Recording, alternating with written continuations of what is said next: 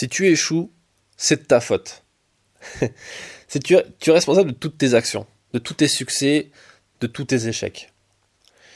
C'est la phrase qui peut résumer le livre dont je veux vous parler aujourd'hui, que j'ai envie de partager avec vous, qui s'appelle Extreme Ownership, qui a été traduit en français par responsabilité absolue, et qui a été écrit par euh, Joko Willink, qui est, euh, j'en parlais un petit peu, qui est un, ancien militaire américain. Euh, j'ai déjà parlé de l'art d'échouer, de, de l'art de l'échec, et que le fait, je crois que c'est deux épisodes qui s'appellent Tu vas échouer, euh, il y aura peut-être des suites. C'est un peu une certaine suite aussi parce que j'ai déjà parlé de cette question de, des responsabilités et le fait qu'il faut assumer ses échecs. Et aujourd'hui, donc, on va parler de ce bouquin qui est extrêmement puissant en termes de euh, sur la réflexion justement autour du fait d'être responsable et d'être un leader, d'être euh, non pas une victime, mais un leader, quelqu'un qui réussit ce qu'il fait et qui est capable d'inspirer les autres à travers ses actions, à travers ses succès. Euh, ce bouquin, il a été écrit donc par un ancien Navy SEAL.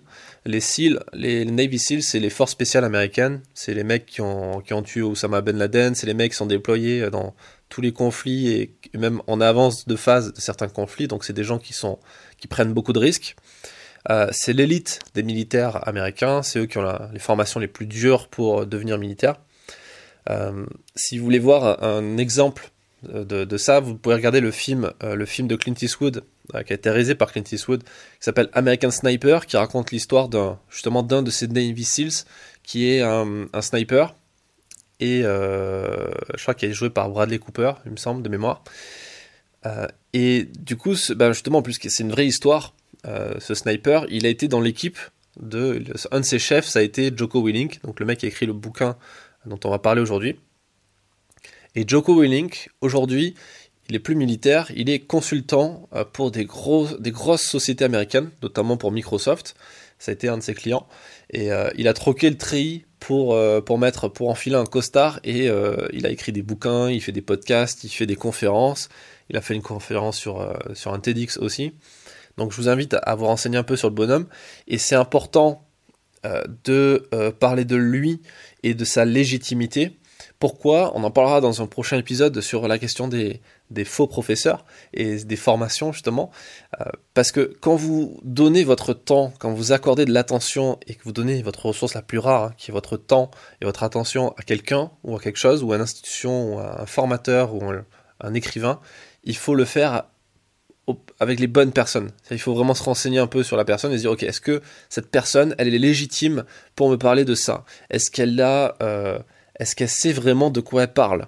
Et là, pour le coup, euh, Monsieur Willink, c'est un mec qui, euh, quand on voit sa biographie, quand on l'écoute un petit peu, quand on voit ce qu'il a fait concrètement de sa vie, on peut se dire, ouais, ok, le mec, il est quand même légitime pour me donner des, des leçons euh, de, de prise de décision, de processus de prise de décision, de stratégie, de tactique, de technique, et, et surtout pour me parler du sujet actuel qui est de comment on, est, on devient un leader.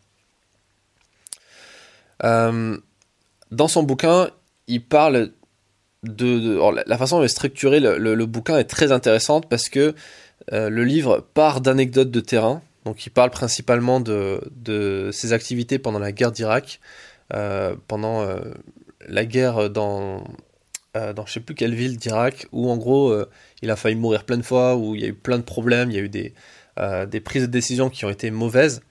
Et à chaque fois, il en tire un enseignement qui tourne régulièrement autour de la même chose qui est de c'est de ta faute, c'est toi qui es responsable, ne rejette pas la faute sur les autres. Et en plus dans l'univers militaire c'est assez intéressant parce que l'univers militaire il est structuré par une hiérarchie très précise, très solide, euh, en béton armé où en gros on peut pas se tromper, il y a toujours un chef au-dessus de notre chef et, euh, et c'est très compliqué de prendre des décisions, de prendre la responsabilité de ses actes parce qu'on est toujours tenté de rejeter la faute sur la personne en dessous ou la personne au-dessus. Et lui, justement, il va contre-courant, il vient casser ce, ces codes, en fait, il avance clairement en disant, ok, là, j'ai merdé, c'est ma faute. C'est de ma faute, et il faut que j'assume. Et une des qualités qu'il met en avant, à travers ça, c'est l'humilité. Et l'humilité, on a déjà parlé dans un précédent épisode où euh, je vous ai exposé les 7 qualités, euh, selon moi, qu'il faut avoir quand on est photographe stratège. Euh, c'est comme ça que j'ai commencé le bouquin Photographe stratège avec ce chapitre-là, des 7 qualités. Et dans ces 7 qualités qu'il faut avoir, qu'il faut maîtriser si on veut réussir à, à atteindre ses objectifs, à monter sa boîte et à vivre de la photo durablement, il y a l'humilité. L'humilité, c'est être capable d'assumer euh, ses conneries, d'assumer ses échecs, d'assumer ses succès aussi, d'assumer tout ce qu'on fait, tout simplement, ses actions, et d'être capable de se remettre en question. D'être capable de se dire, ok, peut-être que j'ai pas la vérité, peut-être que je me trompe là. Enfin, même c'est sûr, je me trompe. Et cette personne en face de moi a raison. Donc je dois avoir l'humilité, le courage et euh, la capacité de me remettre en question pour accepter ça et ensuite pouvoir prendre les bonnes décisions. Et c'est comme ça que continue le bouquin aussi. Je, je vous le spoil pas trop parce que j'ai envie que vraiment que vous le lisiez parce qu'il est ultra inspirant. Il se lit très facilement, très rapidement. Euh, il a été, moi je le trouve assez mal traduit par contre. Donc euh, si, vous êtes capable de lire l'anglais, je vous conseille de le lire en anglais. C'est vachement plus intéressant. Euh, si lire le bouquin c'est trop trop long pour vous, regardez au moins les vidéos de Joko Willink, écoutez ce qu'il fait, regardez ce qu'il fait, c'est super inspirant. et dedans, il parle justement de l'art de prendre les bonnes décisions, malgré la peur, malgré la pression, parce que là, il faut se remettre dans le contexte.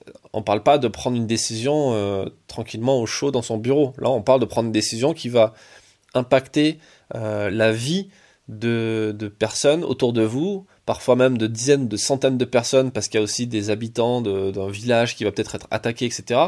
Euh, c'est des, décisions qui vont avoir de lourdes responsabilités, de lourdes conséquences. Donc, prendre des bonnes décisions. Et un autre enseignement de son bouquin qui est très très intéressant, très inspirant, c'est, on pourrait le résumer avec la, phrase suivante, est-ce que vous voulez être une victime ou est-ce que vous voulez être un leader? Et un soldat, par définition, un militaire, ne peut pas être une victime.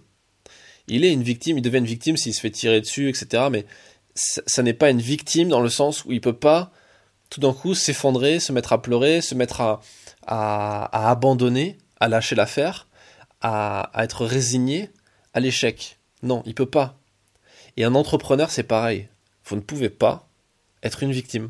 Vous ne pouvez pas partir de, l'idée que les autres euh, sont responsables de votre, de votre sort, que c'est pas votre faute, que vous avez, euh, euh, vous avez échoué à cause de telle ou telle personne. Non. Ou de telle ou telle situation. Aujourd'hui, tout ce qui vous arrive, c'est votre faute. C'est de votre, de votre faute. C'est c'est votre, c'est en votre contrôle.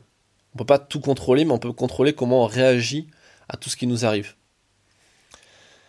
Et Joko Willink explique donc dans son, dans son bouquin et dans, dans toutes ses vidéos, ses podcasts, que la clé pour arriver à atteindre cet objectif-là, d'être responsable, ça passe par la discipline.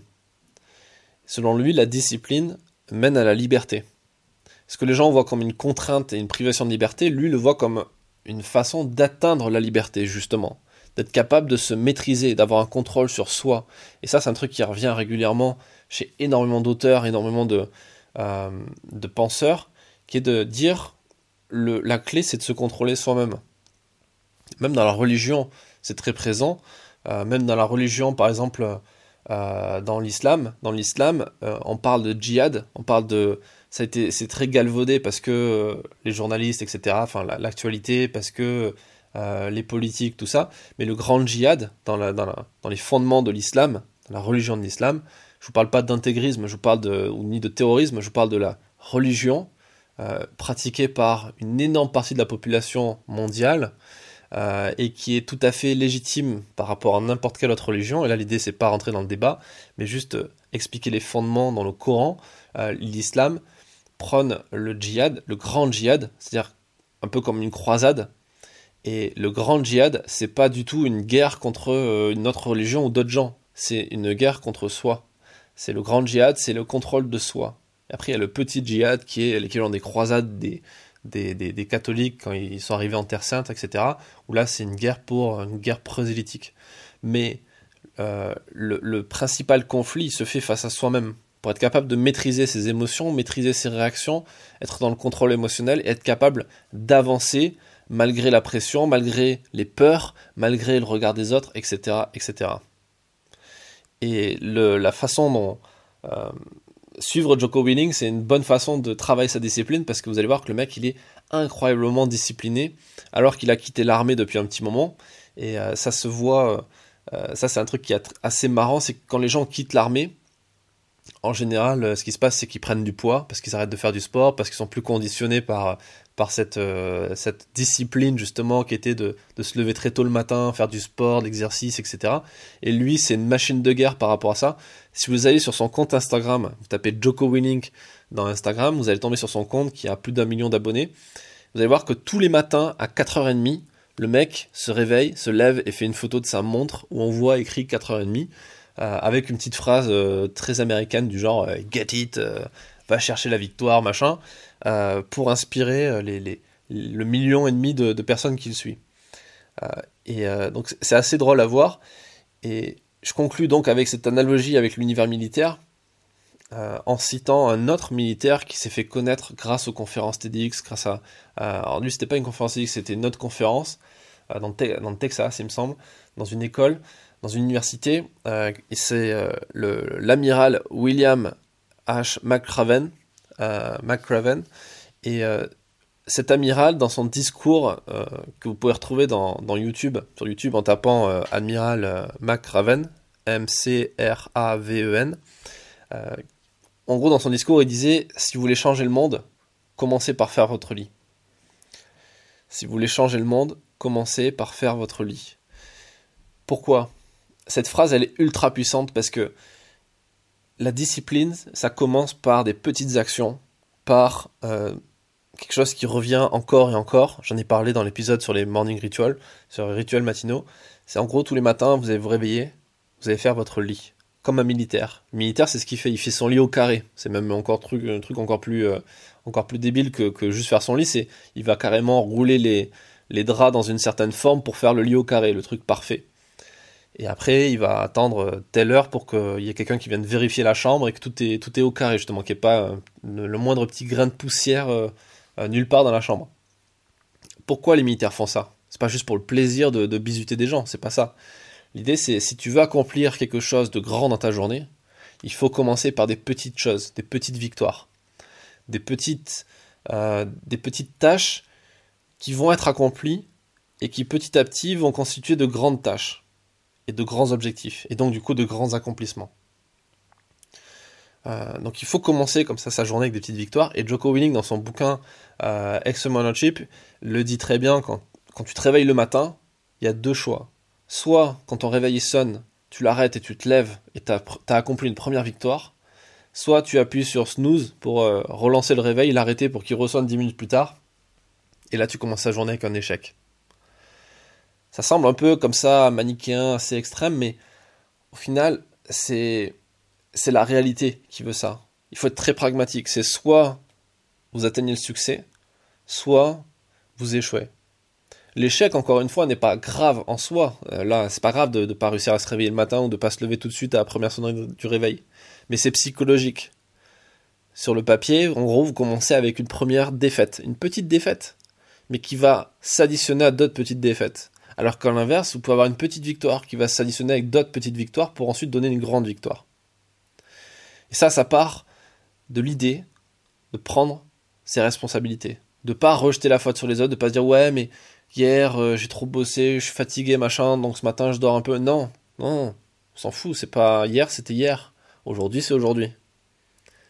Et la décision, vous devez la prendre là tout de suite. Est-ce que vous allez vous lever, faire ce que vous avez à faire Ou est-ce que vous allez attendre et vous trouver des excuses et être une victime C'est radical, mais c'est très puissant. Et je vous conseille de lire ce bouquin et d'appliquer ce qu'il dit, au moins comme ça pour tester et pour pas que ça reste juste un, truc que vous avez entendu comme ça dans un podcast, mais testez-le. Faites le test de vous lever très tôt, de suivre comme ça de, des petits, de faire ces petites victoires qui sont euh, faire votre lit, prendre une douche froide, bosser pendant une heure en deep work sur un truc. Faites le test, juste comme ça par curiosité, et vous allez voir ce que ça va vous apporter à long terme en ayant cette discipline et cette régularité. Donc je vous mets les références du bouquin en description de cette vidéo et euh, je vous dis à demain pour une prochaine vidéo à midi comme d'hab.